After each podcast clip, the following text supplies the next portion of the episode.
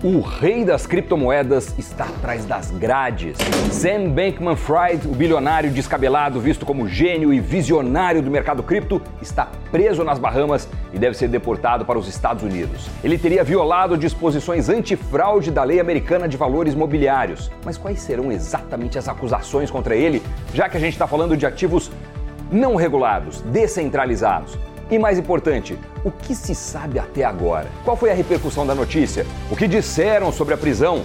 E como as cotações das criptomoedas reagiram? Vamos falar de tudo isso e mais logo depois da vinheta. Crypto News, tá no ar.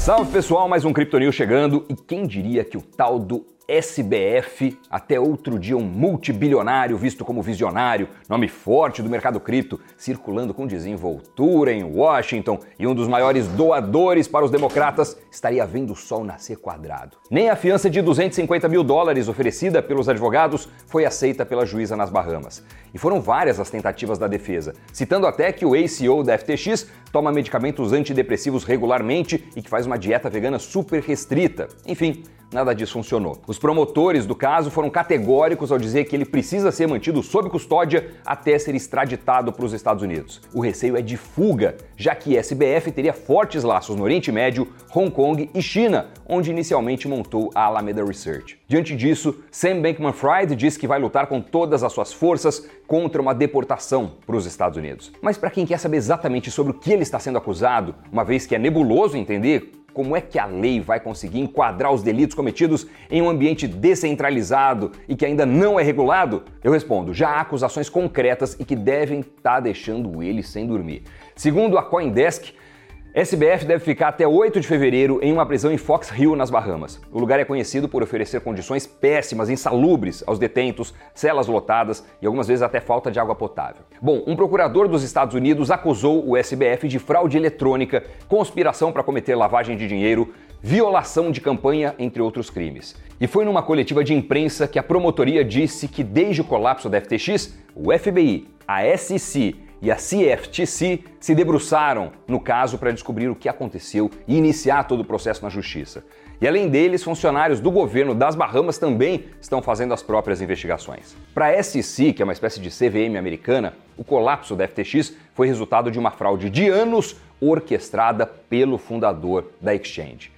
A denúncia alega que SBF ocultou dos investidores várias coisas, incluindo o desvio de dinheiro dos clientes da FTX para a Alameda, um fundo cripto de rede com capital fechado.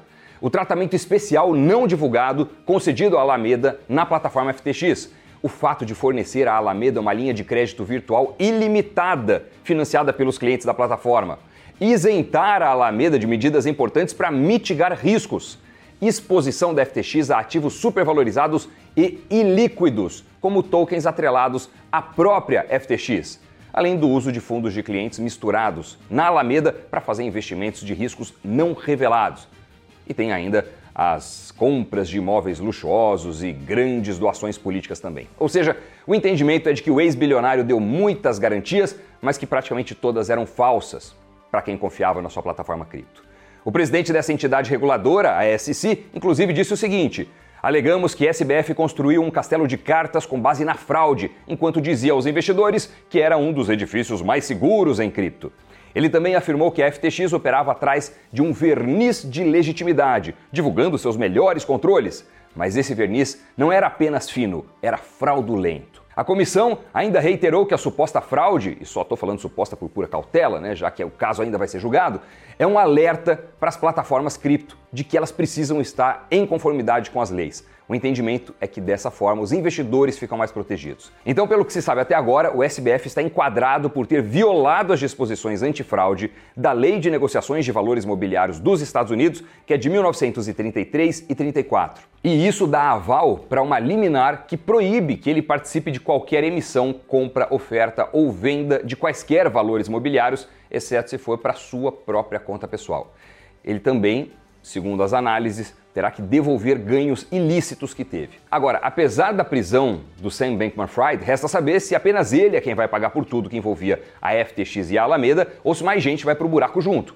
É que tem também outros envolvidos, vários, no escândalo. A exemplo da Caroline Ellison, que não teve a sua prisão decretada, pelo menos até esse momento que eu estou gravando aqui o programa.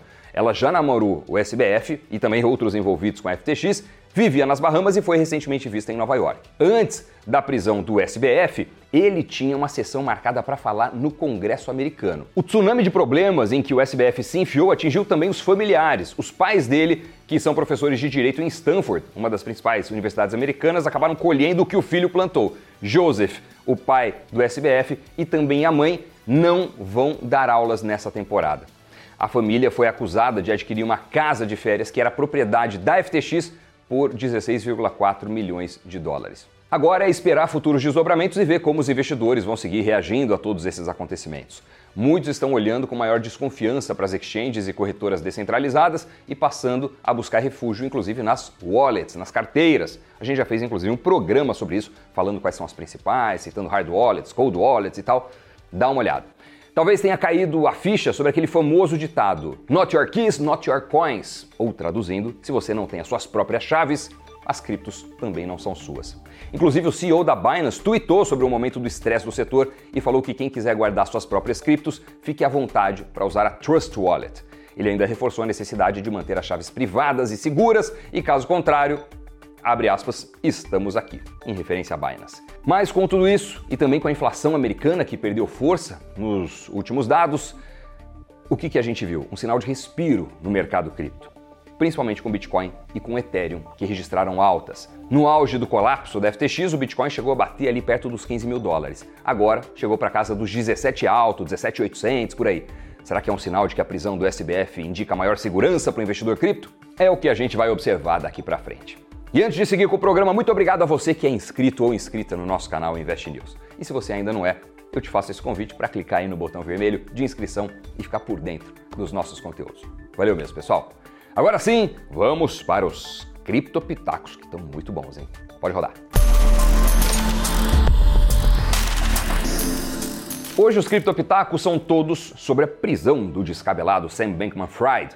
Lee Zeldin, que é membro dos comitês de serviços financeiros da Câmara Americana, se indagou por que não foi permitido que o SBF primeiro testemunhasse antes de ser preso. Abre aspas. O comitê estava pronto para grelhá-lo de seis maneiras até domingo por que não permitir que ele primeiro testemunhasse e respondesse às nossas muitas perguntas? A especialista em segurança nacional Brigitte Gabriel também refletiu sobre o tema. Em um tweet, ela escreveu: Sam Bankman-Fried foi preso antes que pudesse testemunhar perante o Congresso. E isso faz você pensar. Olha só, não tinha pensado nisso não, agora agora estou pensando. Será que tem alguma coisa por trás dessa história?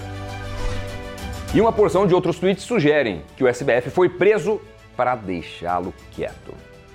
Será? Nassim Taleb se posicionou contra o posicionamento do New York Times a respeito do SBF. Ele disse o seguinte: Querido New York Times, pela enésima vez, não há Ícaro, não há excesso de confiança, não há tragédia grega. Pare com a pi da mitologização. O sujeito Sam Bankman cometeu algo chamado fraude financeira. Simplesmente fraude. O novo CEO da FTX, John Ray, apresentou um testemunho por escrito na Câmara dos Deputados dos Estados Unidos. No depoimento, ele disse que o colapso da corretora foi por causa do total controle de um gigante na mão de um pequeno grupo de pessoas grosseiramente inexperientes e pouco sofisticadas.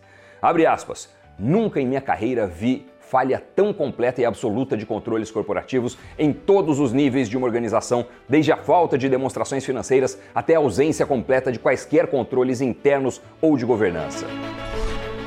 Já uma entrevista da BBC Brasil revelou alguns dos investidores que chegaram a perder tudo ou quase tudo por ter dinheiro aportado na FTX. E entre os depoimentos, alguns chamam a atenção, como o do André Fault, que diz ter perdido um milhão de reais. Abre aspas.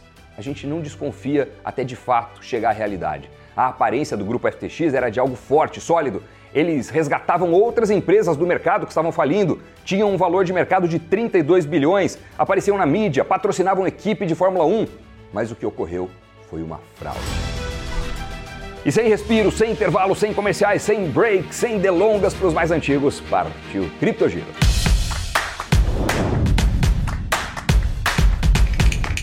Aumenta de 3 para 13% o número de pessoas que já tiveram Bitcoin nos Estados Unidos. O dado é do JP Morgan, que levantou os números desde 2020 através da análise de transferências de contas correntes de mais de 5 milhões de clientes.